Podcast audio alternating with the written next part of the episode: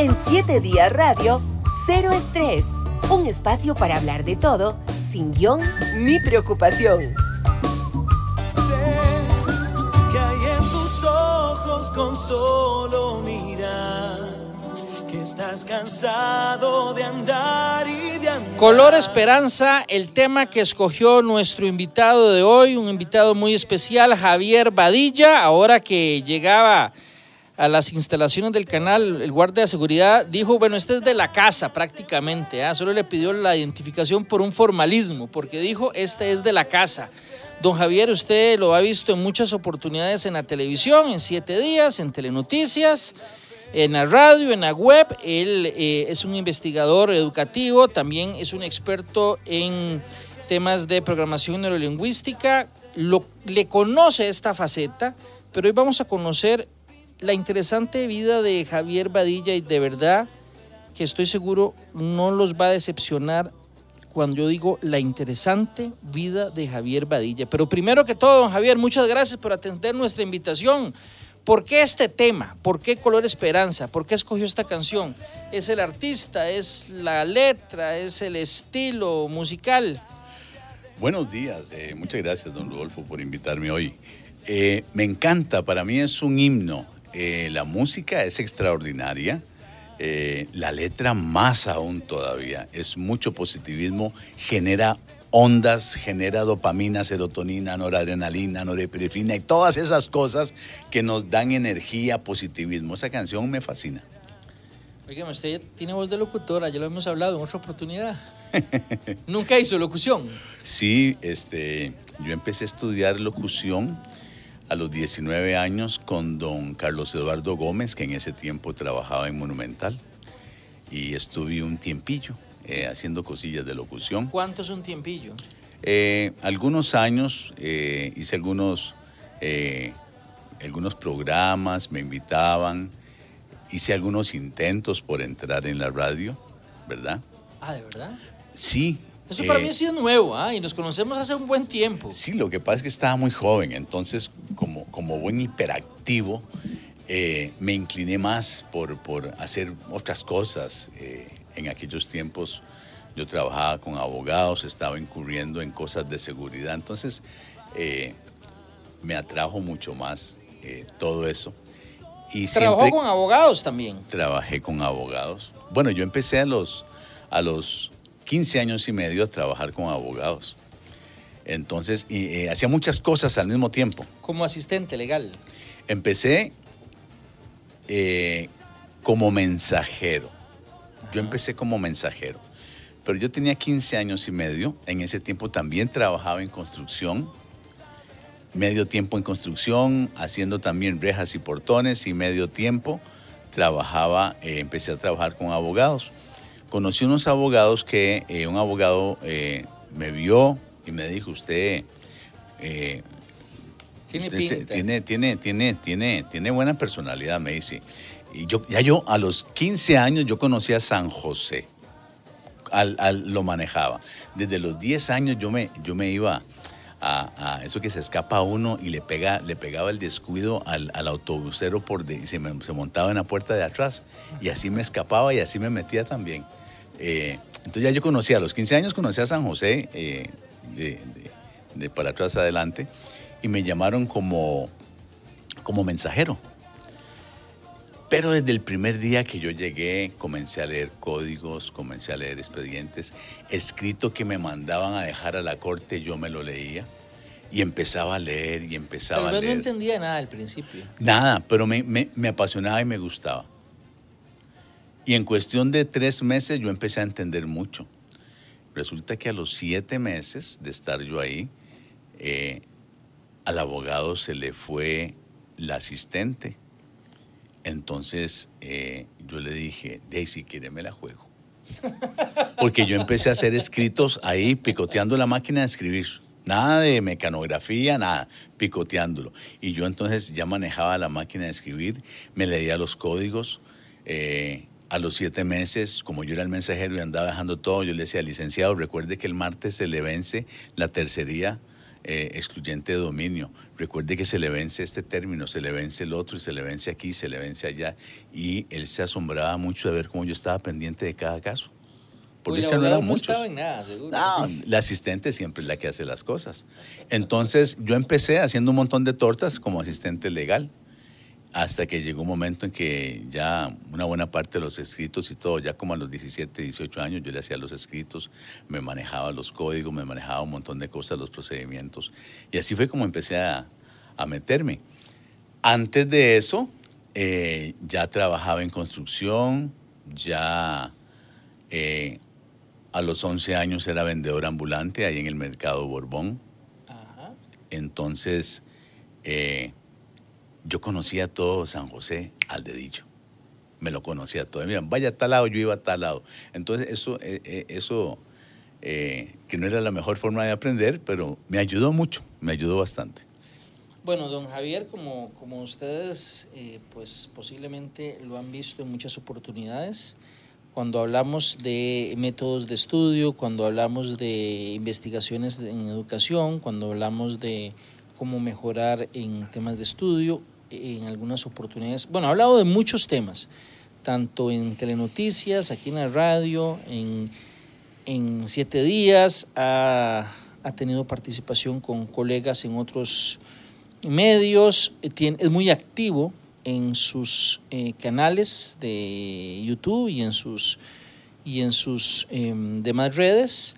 Eh, lo recuerdo hace algunos años, sin decir el nombre del producto, pero hace algunos años usted era la cara de un producto que se usaba para mejorar la memoria, recuerdo, un comercial, ¿verdad? Es correcto. Entonces, quien lo ve y quien lo escuche, posiblemente dirá, este chaval era un verdazo en la escuela. Y era de puro 100 corrido. Era así, Eh, sí, todos 100 corridos, pero al revés. como al revés. de 10 corridos, de uno, de 001.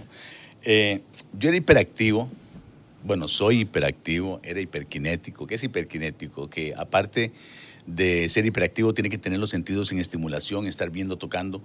Era eh, el típico niño que vuelve loco a cualquiera. Eh, pues sí, un hogar disfuncional, problemas de alcoholismo en la familia, un montón de cosas extrema. Pues yo me crié en Atillo 1, ahí se cría uno rodeado de, de- de un montón de situaciones. Entonces, eh, va- con un montón de situaciones que hubieron y problemas, eh, empecé a tener problemas de atención y concentración supuestamente. Eh, en la escuela perdí eh, la primera vez de tercer grado, lo perdí. Perdí segunda vez tercer grado, perdí por tercera vez tercer grado. Me quedé tres años seguidos en tercer grado. Ya para ese entonces tenía fama de tonto. Yo era el más tonto del aula, el más tonto de la escuela, el más tonto de la familia, el más tonto del barrio. Eh, eso es lo que yo oía constantemente. Ya tres años seguidos en tercer grado. Lo escuchaba en la escuela. de- En todo lado, todo lado. O sea, yo oía las maestras, eh, ahí, lo, que daban- lo que daba yo era lástima. Ay, no, pobrecito este chiquito, vaya agarrando la pala bien porque usted definitivamente no tiene futuro. Y eso lo oía constantemente. Oía en los corrillos de la familia decir, pobrecita Rosa con este chiquito, quién sabe dónde va a parar. Eh, y un montón de cosas. Eso era constantemente, constantemente. Se ¿Usted cómo se sentía cuando le decían eso? Bueno, viera que eh, muy mal, obviamente muy mal, pero no al nivel de desmoronarme. Eh, porque yo sabía que había algo diferente. Cuando mi mamá me fue a matricular por tercera vez, por cuarta vez en tercer grado, nos estaba esperando la directora y la maestra en el portón de la escuela. No puede ser. Y cuando llegamos nos pararon y le dijeron a mi mamá, doña Rosa, entienda de una vez por todas que Javier no sirve para estudiar. Javier solo sirve para jalar sacos en el mercado y para volar pico y pala. No se lo vamos a aceptar más. Si eso hubiera sido ahora... ah, 20 no, ahora eso es un escándalo. Me hago millonario con, con- con- con- con- con- con el contencioso administrativo. y- Sí, claro, y en la sala la constitucional, sala. sí, sí, sí. Pero en ese entonces, ¿en qué año estamos hablando? Bueno, en la década de los que de los 70. de los, de los 70 Ok, le dijeron hizo, mediados de los 70 qué hizo su mamá. Ella, y aparte de eso, había un montón de chiquillos alrededor, silbando y, y- y haciendo. Eso, no, eso, era, eso, sí era bullying de verdad, ¿verdad? Ujú. Eh, ella no pudo decir nada, no dijo nada. eh, me agarró la mano y se volvió. Iba enmorecida llorando. No pudo decir nada, se devolvió nada más. Y por la malla de la escuela, el montón de chiquillos ahí diciendo un montón de cosas. Ah, llévese el burro, llévese aquí, llévese allá, que dicha, que ya no. ¿Verdad? Y un montón de cosas más. Eh, bullying, pero el bravo.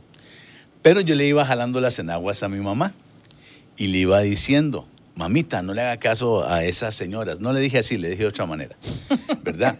No le haga caso a esas señoras.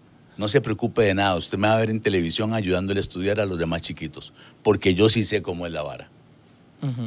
¿Y por qué yo decía eso? Porque, ve qué interesante, yo estaba en la escuela y la maestra escribía las cosas en la pizarra y yo hacía dibujos.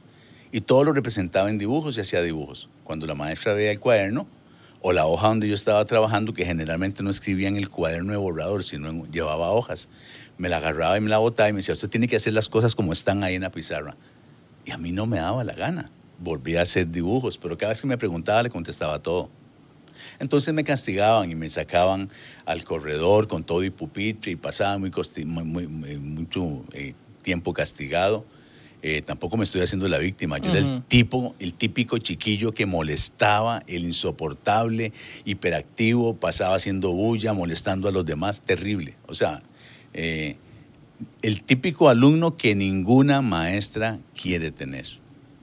Yo, yo lo veía cuando, cuando yo repetía y a una le tocaba conmigo, yo veía la cara que ponía, arrugaba la cara, como diciendo, ¿qué, qué- qué estoy pagando yo me- todo el año con este muchacho? Entonces, lo que yo hacía eran, eran dibujos y me lo aprendía todo. Hoy día mi mamá tiene 88 años y está cansada de verme en televisión ayudándole a estudiar a los demás Su mamá chiquitos. se acuerda de, de aquella... Por supuesto. ¿Y lo han hablado alguna vez? ¿Se acuerda, Eh, mami, sí, aquella que- vez? Sí, ya, sí, sí. Lo que ya tengo años de no, pues ya lo, lo hemos hablado muchas veces. Al día siguiente, eh, mi mamá habló, bueno, esa noche habló con mi papá. Al día siguiente mi papá dijo, bueno, como no sirve para estudiar, vamos a hacer lo que le dijeron. Y me dejaron en una construcción. Y mi papá me puso, bueno, ahora hágase hombre y empieza a estudiar. A trabajar, más bien. Eh, perdón, a trabajar, gracias. Y, y- y después ve cómo usted sale adelante. Ahí verá usted qué quiere hacer, pero de, a, a volar pico y pala. Y sí, empecé a trabajar en una construcción. de- después, Vos tenías hermanos, tenés hermanos. Tengo un hermano mayor, Ellos sí les, en, en- en el tema de estudio, maravilloso. Inclusive era un problema porque esas Lo comparaban. cosas... Ah, totalmente. Eh, yo oía mucho decir, su hermano sí y usted no. Mi mamá nunca me dijo nada de eso. Ve, mi mamá fue la única voz que siempre en medio de todo me decía, no le haga caso a nadie, usted es inteligente, usted va a salir. Y fue la voz más poderosa que hubo, en todas. Pero mi hermano sí, me ve a su hermano. Y, y toda la comparación, ve, él sí va a servir. Usted ni, ni- usted ni bicicleta de segunda va a tener. Usted ni para una patineta va a poder tener nunca, porque usted no sirve para estudiar. Usted es un burro, usted es un caballo con zapatos, usted es un... Y, de puñe, todas esas cosas que le decían.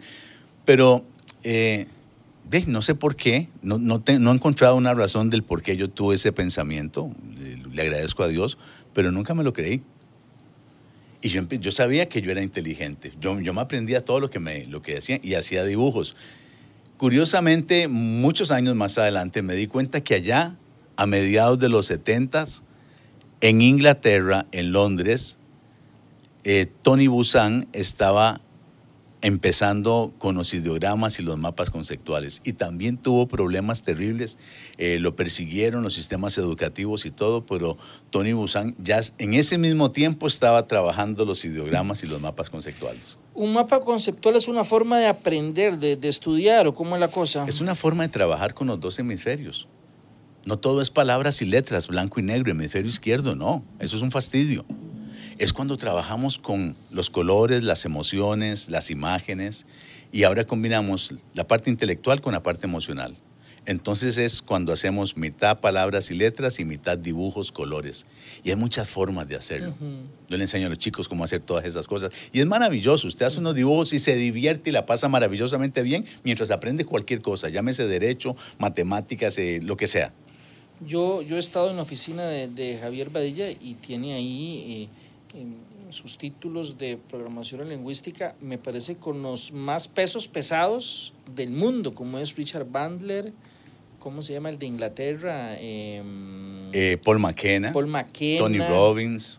Tony Robbins, que es de Estados Unidos. Ajá, ah. John Laval en, en América del Sur, eh, Rod Fuentes. Ok, eh, todo eso te muestra que sí se pudo, que sí se podía, que lo que había en la época en que a vos te dijeron no siga, era una visión de que las formas de que se había que enseñar las cosas era de esta forma y el que quisiera aprender de otra forma no servía, había que sacarlo. Eso sigue siendo hoy. Eso sigue ¿Tanto? estando igual, así todo. El sistema, el sistema tiene, no sé, algunos expertos dicen que 120, otros que 80, otros que 50, pero el sistema está muy atrasado. El sistema eh, sigue creyendo que todos aprendemos igual y nos enseñan de una forma, cuando todos tenemos diferentes formas de aprender.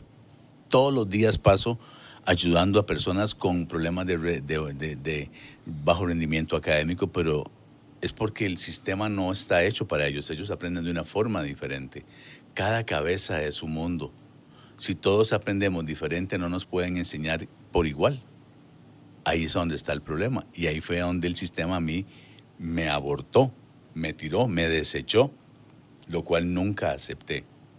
Entonces, eh, yo empecé eh, a darme cuenta que yo podía saber las cosas. Ya en ese tiempo yo sabía. Yo estaba muy seguro de eso, porque todo lo entendía.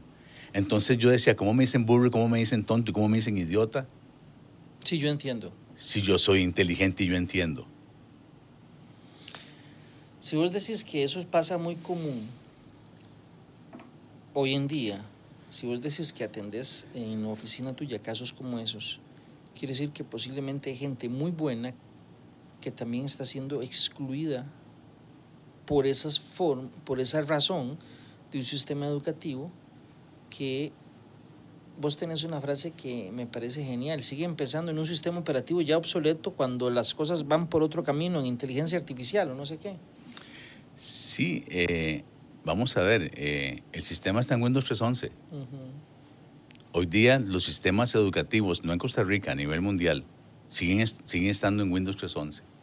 Siguen haciendo un montón de cosas, estudiando solo con el hemisferio izquierdo. La gente aprende mientras se divierte, la gente aprende mientras se estimula los dos hemisferios. Cuando me traen un chico que tiene déficit de atención, un montón de diagnósticos, toma Ritalina, Abreti, Astratera, Concerta, yo le pregunto al chico, cuéntame una cosa, ¿cuál fue la última película que, que fuiste a ver y que te gustó mucho? Ah, eh, los Avengers Endgame o, o Avatar. Ah. ¿Y, y, y cómo era Avatar? ¿De qué trataba? Ah, de esto, y era en el agua y aquí y allá, y me cuenta toda la película. ¿Cuánto dura esa película? Me dice, tres horas y resto. ¿Hace cuánto la viste? Hace un año o dos años. Y se acuerda perfectamente bien. Ese chico tiene problemas de atención y concentración, tiene problemas de memoria. Mm, mm.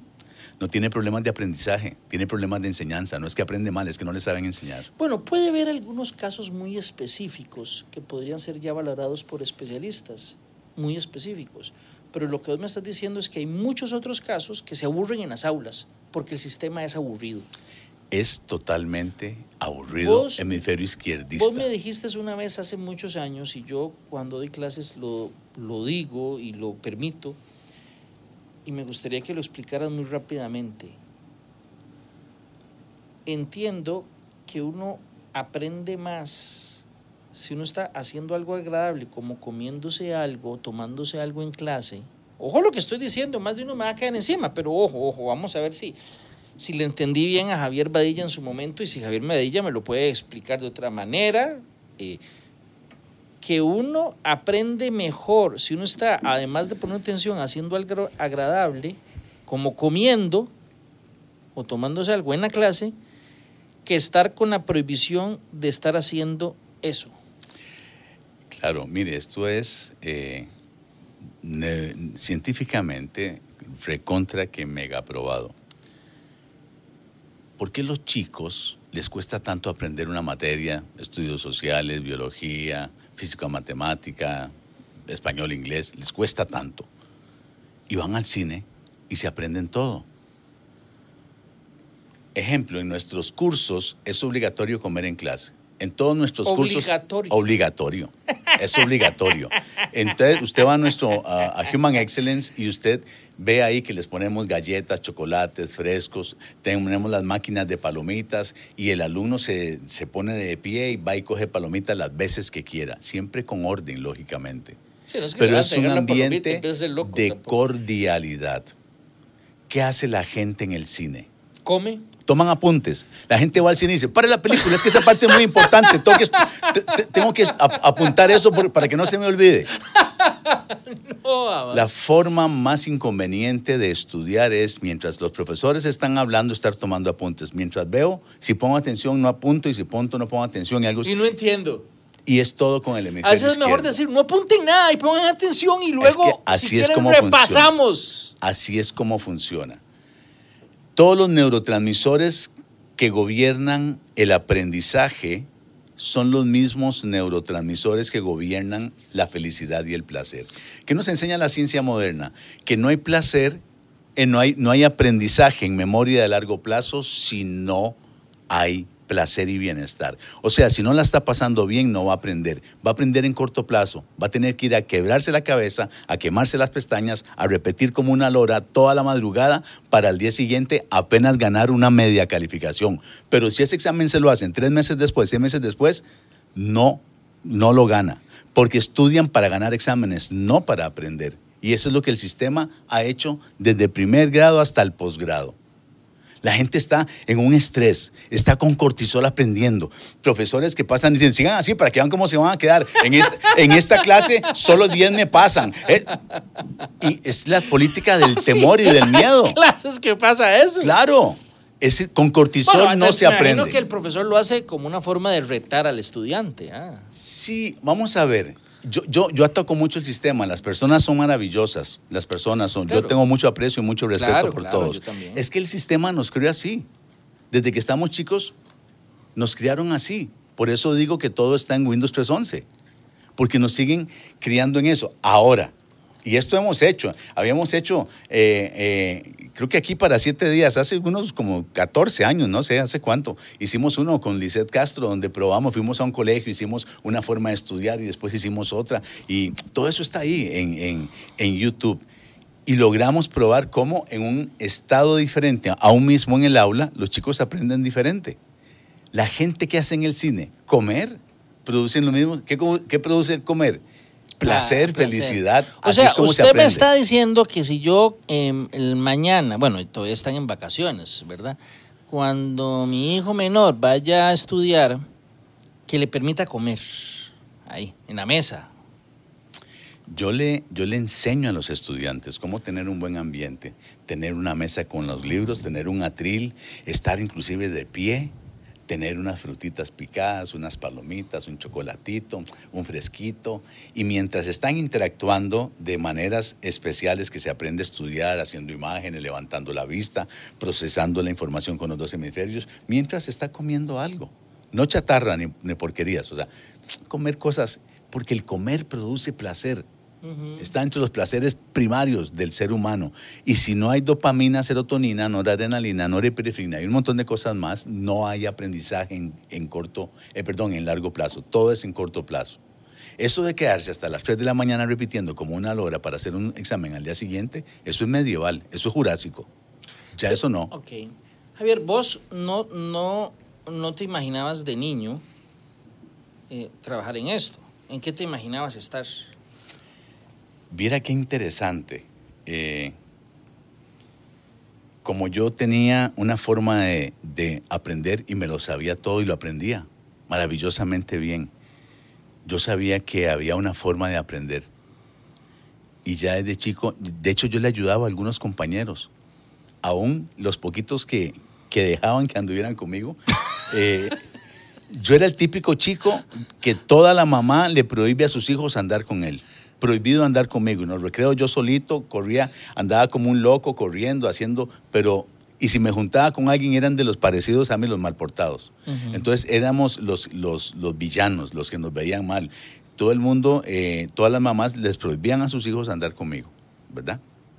Pero algunos compañeros con todo y eso, y compañeritas, me decían, ¿cómo es, cómo es que usted lo hace, que se aprende todo? Y yo, haga un dibujo. Haga un-". Yo le, enseñaba sin saber yo, sin dominar eso, le, enseñaba que hiciera, que hiciera cosas. Haga, ahora hágase, ah, cántelo. Y, le estaba enseñando cómo trabajar con el hemisferio derecho. Entonces, yo empecé a, a imaginar cómo poder ayudar a las personas. Cuando me pusieron a trabajar en construcción, que fue muy duro, fue muy, muy duro, eh, desde los 10 años, los primeros salarios, el, la- el- la primer sueldo que yo eh, me gané, como trabajando ya un salario semanal, lo primero que hice fue compré este pan y compré queso y compré mantequilla y le di a mis papás. Y lo segundo que hice fue inmediatamente tomar un bus, irme a San José y buscar libros. Y buscar libros, con 10 años. Yo me leía en ese tiempo todos los Escuela para Todos. Eso fue para mí una enciclopedia y le aprendí los, los, los famosos Escuela para Todos que traía un montón de cosas. Y leía todo, casi menos los cuentos. Toda la, toda la información. Todo lo que aprendí, cosas que me acuerdo todavía, cosas maravillosas. Le enseñaba a uno eh, qué era la anquilostoma y, y la infección gastrointestinal y le enseñaban cosas de esto, cómo fue que hicieron el Empire State, cómo, todas las cosas yo las aprendía. Y me fui a San José y empecé a buscar libros. No había mucho en ese tiempo. No es como hoy, usted encuentra autoayuda en, en en los supermercados. En ese tiempo no. Tuve que irme a librerías de segunda, de, segunda mano, librerías, libros usados. Eh, encontré en ese tiempo, le estoy hablando de hace unos 47 años, 46 años, más o menos, Ogmandino, este, Dale Carnegie, algunos libros, habían otros de, de Don Gossett, eh, cosas muy, muy escaso. Unos añitos después ya salió eh, One Dyer y empezaron a salir todos los demás. Pero yo desde pequeño empecé a preocuparme y empecé a ver. Vos me estás diciendo que desde niño uno puede detectar eh, inclinación hacia ciertas áreas de conocimiento, a distintas habilidades, pero si no son bien trabajadas desde chiquillo, si alguien, si algún padre o, círculo cercano a ese niño lo ayuda para que se potencie, excelente. Pero mm, si no, si pasa todo lo contrario, queda casi a la mano de Dios ahí el asunto. Es correcto. A veces eh, parece que fueran cosas malas, pero son cosas buenas. Yo estoy muy agradecido con la vida, con mis papás, con las maestras, con todos, por todo lo que pasé, porque eso fue lo que me formó. Uno se da cuenta de muchas cosas. Yo de niño me gustaban mucho los helados y me encantaban los muñecos. Y yo tenía cinco o seis años y yo pedía un muñeco y siempre me decían, eso está en el fondo de una botella de guaro. ¿Quién te decía? Mi mamá. Está en el fondo de una botella de guaro. Ajá, esos eran los dichos de antes. Sí, claro, ¿eh? Como, como mi papá tomaba mucho. Entonces, quiero tal cosa. Ah, no, mijito, eso está en el fondo de una botella. Bueno, entonces yo tenía 5 o 6 años y cada vez que había una fiesta de un vecino o de un familiar, yo me iba a donde estaban repartiendo guaro y pedía el muñeco, Muñeco. el que estaba en el fondo de la botella de guaro. Y ah, no moleste, quítese de ahí. Y me cosqueaban y toda esa vaina. Y yo seguía de necio buscando, agarrando las botellas para O sea, lo tomaste literal. Claro, la mente inconsciente lo toma como si eso no es un niño. Yo buscando los muñecos en el fondo de la botella de guaro. Y me di cuenta que no. Eso lo entendí después, pero yo lo tomaba literalmente. Y empecé a aprender que si quiero algo, tengo que pedírmelo.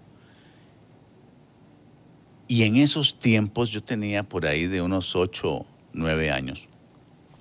Como me gustaban mucho los helados, la, la de aquí, una empresa famosa que fabrica helados sacó el Crunchy. ya, ya lo dije. Es rico, es rico Ok. ese helado. Pero yo quería, yo veía los afiches, el viernes sale el Crunchy ¿verdad? Y yo quería el Crunchy. Sí. Y no, pero yo sabía que si, que si pedía el Crunchy Estaba en el fondo de una el botella de guaro. Cuando salió, el día que salió, yo salí a las 11 y 20 de la escuela, me fui corriendo, tiré el salveque, me cambié el uniforme y me fui por todo el barrio a tocar puertas. ¿Quién ocupa que le, que le chape el patio, que le haga un, que le haga un mandado? Lo que sea. El asunto es que yo me como el crunchy. Y las primeras 12, 15 señoras que me abrieron, nada. Y siguió el chiquillo necio, carajillo necio, aquel de la necio. escuela jodiendo aquí, seguro decía en el barrio. Una me dijo, bueno, está bien, chapéme, aquí es el jardín que está muy sucio, rapidito. Otra me dijo, acomódeme una bodeguita que tengo ahí en el patio, rapidísimo. Y otra me dijo, si usted me trae el tanque de gas, yo le doy plata. Y el tanque era más grande que yo. Y me lo llevé rodado y lo traje rodado. Duré como 40 minutos. El asunto es que tenía cinco pesos a las cuatro y media de la tarde. Y me senté y me comí tres Crunch Crisp, que todavía los saboreo. ¿Qué me enseñó la vida? Si quiero algo, ¿a quién tengo que pedírselo? No hay tal, no hay quien. Es a uno mismo.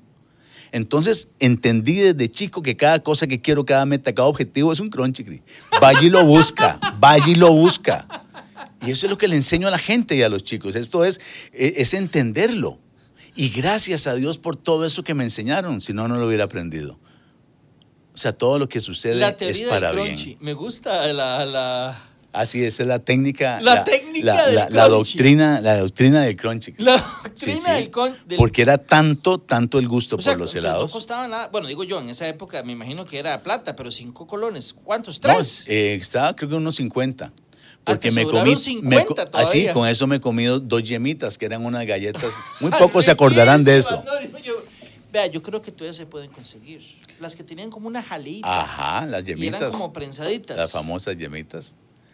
Entonces, eh, todavía me comí los tres crunchies y la, y la, y la yemita. Obviamente, eh, me pateó la panza, pasé una mala noche. Pero esas cosas uno las recuerda eh, como propulsores, son propulsores de acción. Uno, es, uno escoge si se queja y le echa la culpa a todos los demás, si se queja a los papás y la abuela y lo que le pasó, o gracias a Dios y gracias a ellos por haberme enseñado a que si quiero algo, lo tengo que buscar yo mismo yo mismo tuve que hacerlo. Nadie va a venir, la gente tiene que entender algo, la gente, la gente que está en problemas, nadie va a venir a salvarle la vida, nadie va a venir a hacer nada por usted, nunca. Uno tiene que correr y hacer las cosas por uno mismo. La gente está esperando que el gobierno les dé plata, que el gobierno les dé esto, que el gobierno les solucione, que saque, a ver qué golpe de suerte, a ver con qué hombre de plata me caso. Nadie va a venir a salvarle la vida a nadie. Es importante uno ahora tomar la decisión de salir adelante. Es, eso es. A mí, gracias a Dios, lo entendí de niño, inclusive. Después de ahí trabajé en construcción, estuve como vendedor ambulante varios años. No, después... y te cuento una cosa, el saber de construcción, yo no sé nada de construcción, eh, es muy importante, eh, eh, hasta para temas de la casa. ¿ah? O sea, cuando se descompone algo, hay que arreglar algo. es, yo, yo creo, y lo digo yo que desconozco, yo creo que todos deberíamos de saber de construcción. Claro. O de mecánica, o de electricidad, o de todo, un poquito. Sí, yo, bueno, últimamente ya pues a veces le pago a alguien que haga algo, pero yo el día yo cambio, yo cambio una llave, cambio una, eh, cambio una, una, cañería, este, algo eléctrico, hago muebles, lo que sea. Yo he estado en la oficina de Javier Badilla y creo que usted puede tener la colección más grande de muñecos. Yo, bueno, usted hace un ratito dijo que, que de niño quería tener muñecos. Yo creo que tiene muñecos para varias vidas usted ahí, ¿eh? eh sí, bueno. Eh, es un coleccionista, lo que llamarías un coleccionista. Sí, es que en aquellos tiempos quería tener muchas cosas que no podía. Entonces, eh, ya yo tenía 10, 11 años, pasaba ya trabajando, 11 años trabajaba en, el mercado, este, vendiendo las navidades manzanas y, y, todo eso fue muy bonito. Tampoco soy, soy no, muy lindo, todo eso lo forma uno, pero no tuve mucho tiempo de, de jugar normalmente como jugaría alguien de, de 11, 12 años. Entonces ahora, ¿qué puedo? De, tengo los muñecos que quiero. Y con, esos, con esa colección de muñecos que yo tengo ahí, toda la colección de Avengers y todo eso, yo saco un rato y juego. Juego como un chiquillo. Me encanta y, me, y, y, pongo los muñecos y, tengo una maqueta y pongo arena y, la paso maravillosamente bien. Todo lo que quise hacer de niño, pues uno sigue siendo niño. ¿Cuál es el problema? En alguna medida. Pues claro, o en la medida que uno quiera. Lo disfruta uno maravillosamente bien. claro. Entonces yo me, traslado y juego como un chiquillo, eso sí me encierro para que nadie me vea. y la paso bien. Ok, hay, hay, varios, hay varios libros de, de, vos lo dijiste, muchos libros de autoayuda y de todo. Algunos son muy buenos, otros no tanto.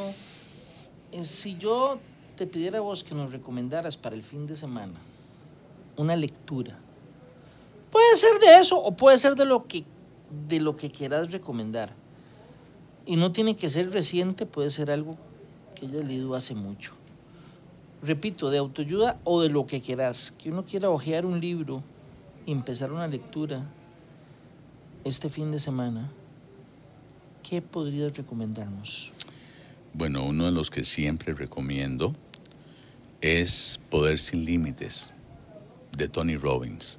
Poder sin límites. Poder sin Límites de, de Anthony Robbins. ¿De qué se trata? Bueno, hey, el nombre me parece bastante claro, pero Eh, tal eh, vez si nos das una idea Es, mayor. au- es autoconocimiento. Poder sin Límites y Controla tu Destino. Es el mismo libro. Eh, no son dos libros diferentes. Ah, Poder ambos- sin límites por un lado y Controla tu destino del mismo autor. del mismo Anthony Robbins. Esto los consiguen en cualquier librería o en Amazon. Pero eh, resumen un montón de cosas. Es el autoconocimiento.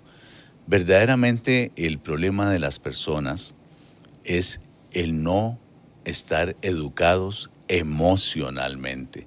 Si nuestras emociones no están educadas y no hay un autoconocimiento de cómo funcionamos, entonces estamos en problemas muy serios. Don Rodolfo, ¿usted le enseñaron, cuando estaba en la escuela, le enseñaron qué hacer cuando le da un berrinche? En la escuela. Sí, le enseñaron. Le no, enseñaron qué hacer cuando se deprime y se entristece. No, no, no.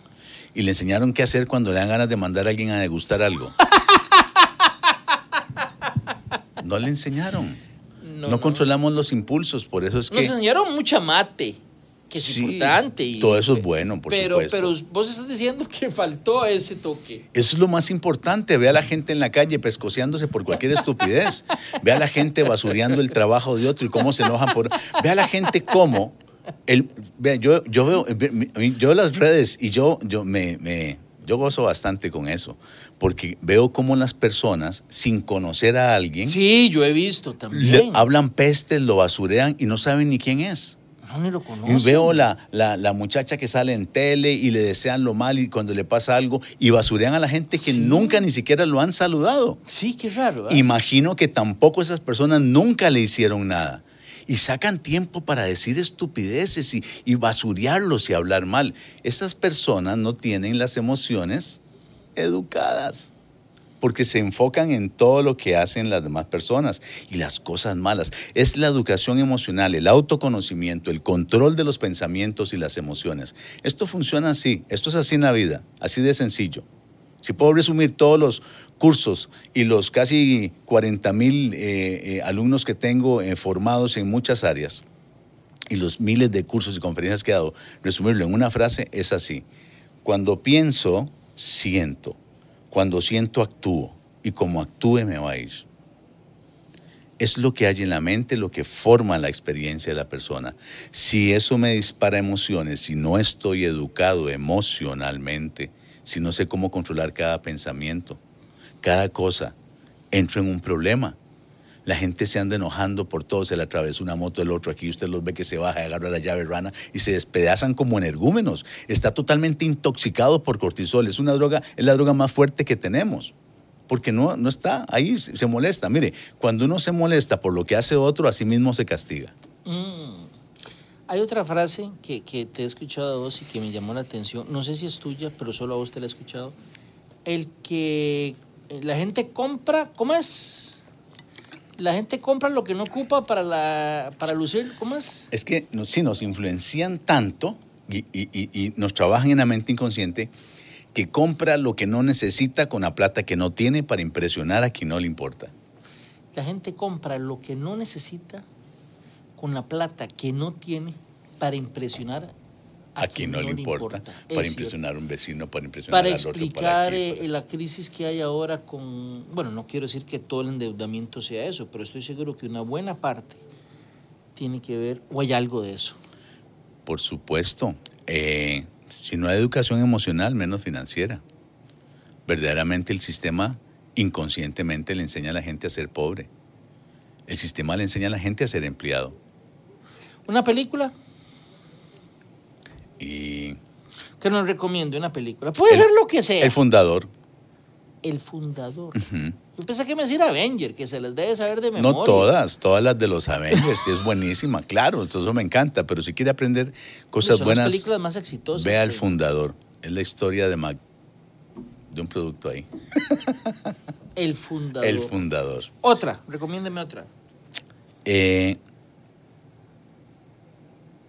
aquí, No tiene que ser necesariamente de superación ni nada, puede ser simplemente Mire, entretenimiento. el discurso del rey Buena.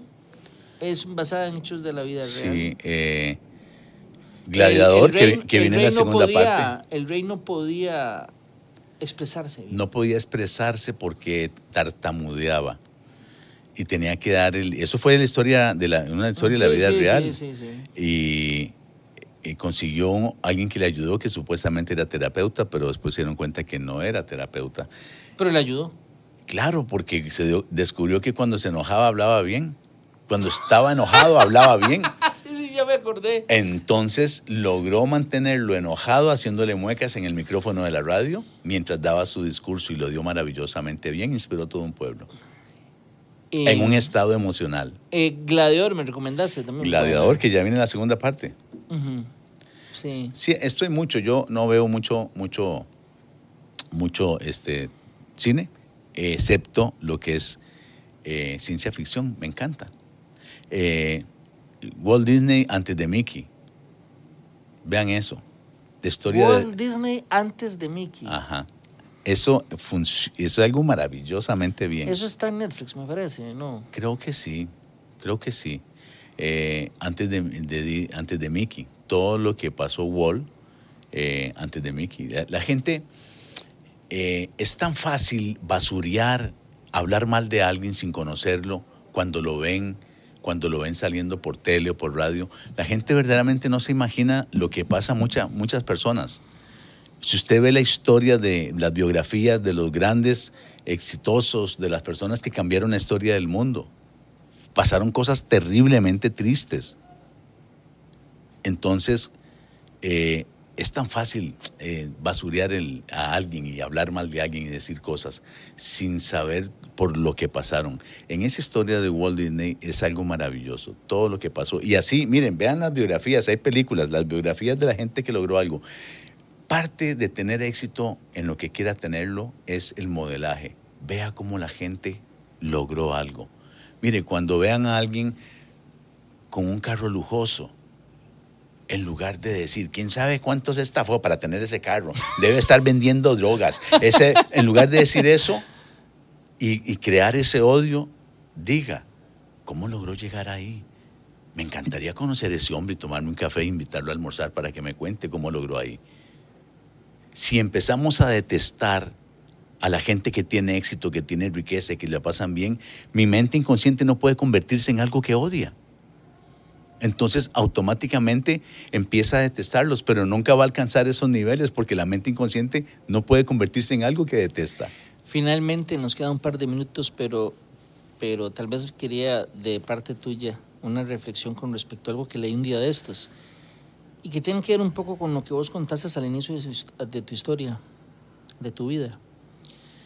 Eh, dicen que es que la cosa más importante que uno puede enseñarle a los hijos en términos generales es la, la resiliencia. El soportar que se le venga todo mundo encima, como parece que te pasó a vos, y, y creo que es algo muy común ¿ah? que, que, que, que, que pasen ese tipo de cosas y la resiliencia, esa capacidad de enfrentar la adversidad y si no le dan un, un golpe levantarse, eh, esta es una habilidad blanda, me atrevería a decir que de las más importantes del mundo. Yo en las conferencias para padres y madres les enseño que lo mejor que puede hacer uno por nuestros hijos es enseñarle a ser autónomo, independiente y enseñarle a vivir sin uno lo más pronto posible. Ojalá que tenga 7, 8 años y sea independiente, haga todas las cosas solas, estudie solo, se bañe solo, se mude solo, hasta casi que empiece a cocinar y hacer todo. Entre más rápido sea autónomo, más rápido será resiliente. Y así uno podrá estar tranquilo porque en cualquier momento uno puede faltar y sus hijos saldrán adelante. Es enseñarle que no pasan cosas buenas ni malas, es la interpretación que la mente le da a la situación, enseñarles a sacar provecho de todo. El, el versículo o el pensamiento más importante para mí está en la Biblia, es Romanos 8:28. A los que son amados todas las cosas ayudan a bien todo lo que sucede nos ayuda bien. Uno es el que decide si lo convierte en algo malo o en algo bueno. Eh, Javier, muchas gracias por estar con nosotros aquí en Cero Estrés conversar un ratito acerca de aspectos de tu vida, pero que también eh, tienen una eh, posibilidad de reflexión a partir de lo que inclusive vos sabes, vos haces en tu trabajo. De verdad, muchas gracias. Gracias a usted, Rodolfo. Gracias a ustedes también por acompañarnos. Si Dios lo permite, los esperamos en una próxima entrega de Cero Estrés. En 7 días radio, Cero Estrés. Un espacio para hablar de todo, sin guion ni preocupación.